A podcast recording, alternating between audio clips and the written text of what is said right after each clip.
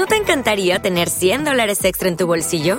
Haz que un experto bilingüe de TurboTax declare tus impuestos para el 31 de marzo y obtén 100 dólares de vuelta al instante. Porque no importa cuáles hayan sido tus logros del año pasado, TurboTax hace que cuenten. Obtén 100 dólares de vuelta y tus impuestos con 100% de precisión, solo con Intuit TurboTax. Debes declarar para el 31 de marzo. Crédito solo aplicable al costo de la presentación federal con TurboTax Full Service. Oferta sujeta a cambios o cancelación en cualquier momento. Arcadia Media. Elige tu lugar en este carrusel.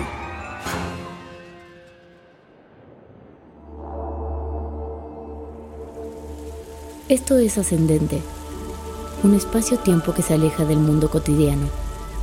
Aquí, inicio un diálogo entre mi ser racional y mi yo espiritual. Te invito a sumergirte conmigo en esta constante exploración del ser, a través de los profundos y extensos laberintos de luz y oscuridad que existen en nuestra mente.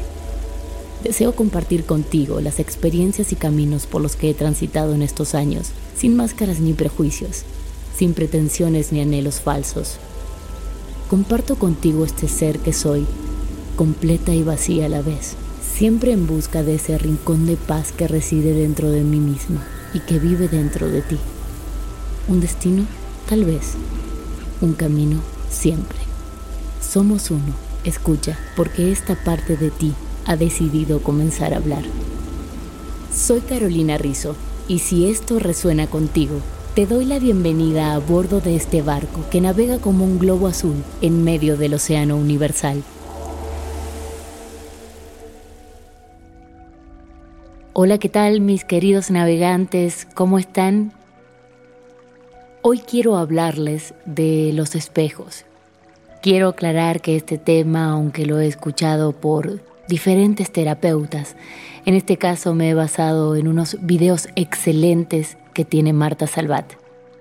Esta teoría habla de cómo todo lo que vemos afuera, aquello que se repite constantemente en nuestras vidas y nos moviliza de alguna manera, no es ni más ni menos que nuestro inconsciente tratando de hablarnos y de decirnos cuáles son las cosas que todavía no hemos resuelto, que nos duele, a qué le tenemos miedo, cuáles son nuestras carencias.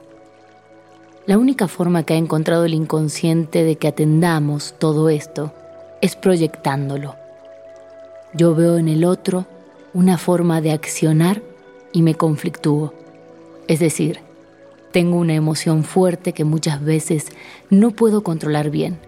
Siento odio, rencor, impotencia o muchas otras emociones por una acción que el otro realiza que no es contra mí, pero que detona en mí situaciones antiguas de dolor que generalmente se manifestaron por primera vez en la niñez. Pero como en esa época no teníamos las herramientas para tramitar esas emociones, el inconsciente las guardó y las escondió bien. Pero ahora, como adultos que somos, Él las saca, trayendo nuestras vidas a personas que nos hagan recordar que esa emoción tiene que ser gestionada desde otro lugar. Como por ejemplo, yo les he contado que tenía un tema de abandono por la muerte de mi abuelo paterno. Eso ocurrió cuando yo era apenas una bebé. Y como la vida hace unos años trajo a un hombre que fue quien despertó toda esa emoción que ni yo misma sabía que existía en mi interior. Es importante decir que nuestra parte consciente solo es, siendo bastante generosos, un 15% de nuestra mente. El resto, nuestra parte inconsciente, tiene un 85% aproximadamente. Y es ahí donde está guardada toda la información de quiénes somos, para qué hemos venido, cuáles son nuestros dones, cuál es el sentido de nuestra vida, en qué debemos evolucionar espiritualmente. Todo esto está ahí debajo, en el inconsciente, y la manera de acceder a él, si no practicamos la meditación o el silencio, es mirando hacia afuera. Lo que se vibra en mi inconsciente es lo que se atrae en mi exterior. Cuando empezamos a verlo así, hasta da un poquito de miedo, ¿no? porque nos damos cuenta de que nada de lo que pasa en nuestras vidas es casualidad, sino que todo ha llegado a nosotros por algún motivo y con alguna enseñanza. Dejamos de ser víctimas del destino para convertirnos en creadores de nuestras experiencias. Y si lo que nos presenta la vida no nos está gustando, pues entonces tendremos que sumergirnos más en nuestra oscuridad para ver qué hay ahí que nos está gritando a través de la afuera para que resolvamos de una vez ese asunto. También cabe aclarar que yo no puedo modificar lo que pasa afuera, pero puedo entender que eso que está pasando, esa película que estoy viendo, definitivamente resuena con lo que hay en mi inconsciente. Entonces puedo elegir comenzar a verla desde la paz. La teoría del espejo funciona no solo con lo malo que veo o que siento cuando veo a otro, sino con lo bueno también. Por ejemplo, cuando veo a alguien y me encanta su sonrisa, o cómo habla, o lo inteligente que es, lo dedicado, lo perseverante, lo trabajador, y así muchas cosas buenas que veo en el otro, y lo admiro por eso, y me siento atraído hacia eso, debo de recordar que todo eso está en mí.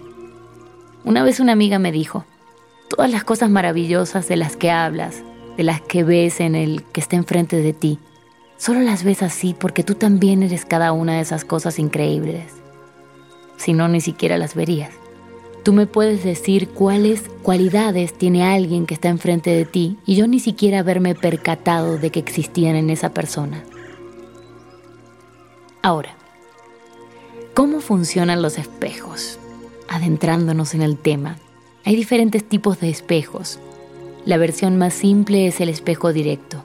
Por ejemplo, yo estoy presenciando una situación donde la gente está criticando a otras personas que obviamente no están en ese lugar. Yo podría solo escuchar. Claro está, esto puede no gustarme, pero no me conflictúa. Con lo cual esto significa que ante este asunto yo me encuentro en un término medio. No comparto lo que están haciendo, pero tampoco me genera mayor conflicto. Ahora, si esto hace que se me retuerza la víscera, esto obviamente habla de mí y de que yo también soy un gran criticón. Ya sé, este es el momento donde pueden pensar, ¿cómo? Yo no soy así, claro que no. Lo que tenemos que entender es que todo esto no nos habla de cómo somos nosotros con el afuera, sino cómo somos nosotros con nosotros mismos. Entonces me tengo que preguntar, yo me critico. ¿Cuántas veces lo hago? ¿Me alcanza con el esfuerzo que hice? ¿Siempre hago todo mal o cómo hago las cosas? Siempre el espejo habla de qué me estoy haciendo a mí. Otro ejemplo. Alguien me maltrata no es educado conmigo, es violento. Si yo observo esto en el afuera, si estoy viviendo esto en el mundo en 3D, tengo que pensar en cuántas veces yo me maltrato, soy violento conmigo, me hablo mal, me trato de tonto o lo que sea que esté haciendo para hacerme daño. Porque por eso me estoy encontrando con un maltratador ahí afuera. A mí, por ejemplo, me pasa mucho con la mentira. Yo tengo un problema muy personal con la mentira. Y cada vez que me encuentro con un mentiroso, mi hígado comienza a segregar líquidos tóxicos por doquier. Y después de todo ese cuadro de ira, me tengo que hacer la pregunta obligada. ¿En qué me miento yo? ¿Qué dije que iba a hacer y no hice? ¿Cuántas veces me he mentido? Y al responder estas preguntas y al empezar a trabajar en ellas, en tratar de hacer cosas diferentes para obtener resultados diferentes, es cuando la película que estoy viendo afuera va a comenzar a cambiar.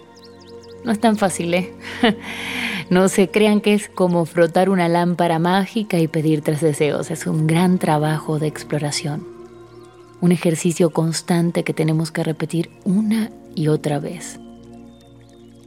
Entonces, para recapitular, el espejo directo es lo que me llama la atención de ti es lo que yo me hago a mí misma hacia adentro. Esto no quiere decir que me lo estoy haciendo en este preciso momento. Como es algo que está en el inconsciente y ahí no hay pasado, presente ni futuro, aunque yo ahora tenga una buena autoestima, puede ser que todavía haya heridas viejas que aún no se han sanado. Luego tenemos el espejo opuesto. Por ejemplo, en una situación de violencia tenemos al golpeador o victimario de un lado y a la persona golpeada o víctima del otro lado. Una está en cada extremo, son blanco y negro, pero se atraen porque necesitan ver algo en el otro. En este caso la víctima no solo es lo opuesto al victimario, es decir, tiene tan poca presencia en su propia vida, se ama tan poco que viene alguien con un exceso de presencia a recordarle que se tiene que amar y poner sanos límites. Al mismo tiempo, en este caso en particular, también podríamos aplicar el espejo directo, ella, la víctima, está siendo violenta consigo misma, en quien sabe cuántas situaciones de su vida, por lo cual atrae a un violento, para que ella comience a tratarse mejor. A mí, por ejemplo, me ha pasado de atraer a muchos hombres con problemas de alcohol. Hombres con los que solo he salido una vez, los he conocido, pero que me han hecho pensar por qué atraigo alcohólicos si yo ni siquiera tomo. Este sería un caso del espejo opuesto. Pero pensando así, no obtuve nunca ninguna respuesta. Porque ni siquiera es que tuve una relación con estas personas, solo fue gente que conocía. Pero si esto se estaba repitiendo en mi vida, evidentemente me quería mostrar algo. Cuando apliqué el espejo directo y cambié la palabra de alcohólicos a adictos, empecé a pensar a qué podía ser yo adicta y me encontré con una serie de pensamientos tóxicos repetitivos que ya formaban parte de mi zona de confort. Encontré una adicción a la victimización, que ahí estaba. No era consciente, claro está. Era algo que estaba bien resguardado por mi inconsciente. Pero entonces, este tuvo que traer a mi vida este tipo de personajes para que yo prestara atención a algo que necesitaba ver. Otro espejo que tenemos es el espejo de los juicios. Cuando yo por programas, por creencias del sistema, porque no sé hacerlo de otra manera, porque por defecto pienso, comparo, juzgo, cuando yo sin querer, de manera consciente o inconsciente, le pongo una etiqueta en la frente a alguien y digo, tú eres un ladrón, tú eres un mentiroso, tú eres una mala persona, tú eres lo que sea que se me ocurra en ese momento, ponerle como etiqueta. Estoy dándole la orden al inconsciente del otro para que sea exactamente como esa etiqueta que yo le he puesto. Si yo etiqueto a alguien, estoy condenando a ese personaje a que sea así con respecto a mí, no necesariamente con respecto a las otras personas. Cuando yo emito un juicio, nunca es objetivo, tiene que ver conmigo, con donde he crecido, con mi cultura, con mis heridas, con quién soy, con qué he vivido y sobre todo con el amor que no he recibido. Por ejemplo, te etiqueto como un desordenado, con lo cual digo y aseguro que yo en tu lugar no hubiera hecho lo mismo que tú, cuando en realidad debemos de entender que si yo realmente hubiera estado en tu lugar, es decir, me hubiese criado con los mismos padres que tú, hubiese tenido los mismos amigos, el mismo árbol transgeneracional, la misma cultura, las mismas enseñanzas y experiencias de vida que tú. Entonces yo en tu lugar hubiera hecho lo mismo, porque básicamente yo en tu lugar sería tú. De la misma manera que tú en mi lugar hubieras hecho lo mismo que yo. Hubieras tenido tantos éxitos como yo he tenido y tantos fracasos como los que he enfrentado. Entonces entiendo que por más que tú me hayas robado, abandonado, despedido o lo que sea, yo en tu lugar hubiera hecho lo mismo. También tenemos otro espejo, el espejo del árbol transgeneracional. Este es el caso cuando, por ejemplo, un hijo tiene una mala conducta y no se sabe por qué, de dónde viene o qué ha pasado para que él se esté portando así. Y en un ejemplo concreto, donde esto pasaba en una familia, la familia va a terapia y se dan cuenta de que a esa misma edad, la que hoy en día es la madre de este niño, empezó a tener ciertos problemas con el que era su papá. No le gustaban ciertas actitudes de él, no le gustaba el trabajo que él tenía. Entonces empezó a manifestar un rechazo hacia su padre. Pero como en ese momento ella no contaba con las herramientas para gestionar estas emociones porque era muy joven, entonces el inconsciente las tapó. Y ahora la siguiente generación las hereda. En este caso, su hijo. Y él es quien manifiesta el conflicto para que esta vez la madre, desde su edad ahora adulta, pueda tramitar todas esas emociones y sanar el vínculo con su padre. El abuelo del niño, claro está, ¿no? Este niño tiene un pacto de almas que ha hecho con mamá, donde él se hace cargo de la herida que su madre aún no pudo sanar. Cuando la madre se da cuenta de esto y resuelve la situación con su padre, el niño inmediatamente cambia su conducta. Cabe también mencionar aquí que el inconsciente solo sabe de machos y hembras. Entonces, para resolver todos los conflictos que yo haya tenido con mi madre o con mi padre, la vida o el universo, me irá trayendo diferentes personajes para tratar de sanar esos vínculos. Por ejemplo, en el caso anterior, la madre tenía conflictos con su padre. La vida le trajo una pareja que se parecía mucho a él, pero como ella no supo o no se dio cuenta de eso, y a través de este espejo que era su pareja no consiguió resolver esa mala relación que había tenido, este conflicto lo heredó la siguiente generación, en este caso su hijo. Y bueno, ya les he contado cómo termina esa historia hace un momento. Para finalizar, creo que, sea cual sea el espejo que la vida nos ponga enfrente, siempre, siempre debemos de hacer una lectura más profunda de por qué este personaje está en mi vida, porque eso siempre habla de mí. Y sobre todo sería bueno recordar que yo en tu lugar hubiera hecho lo mismo que tú, porque yo en tu lugar sería tú.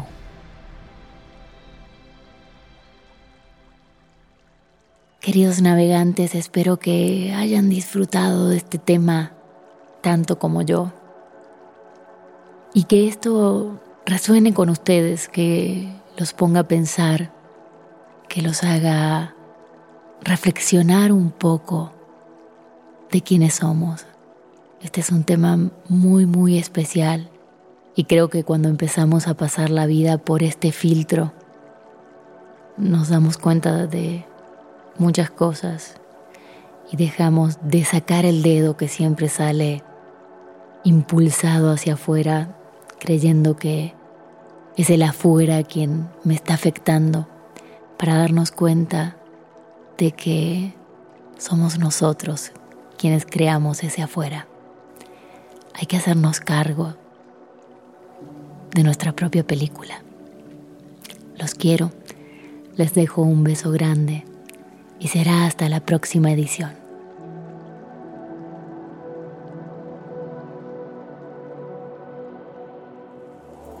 Libera tu conciencia y permite que el espíritu ascienda. Ascendente con Carolina Rizzo, una producción de Arcadia Media. Arcadia Media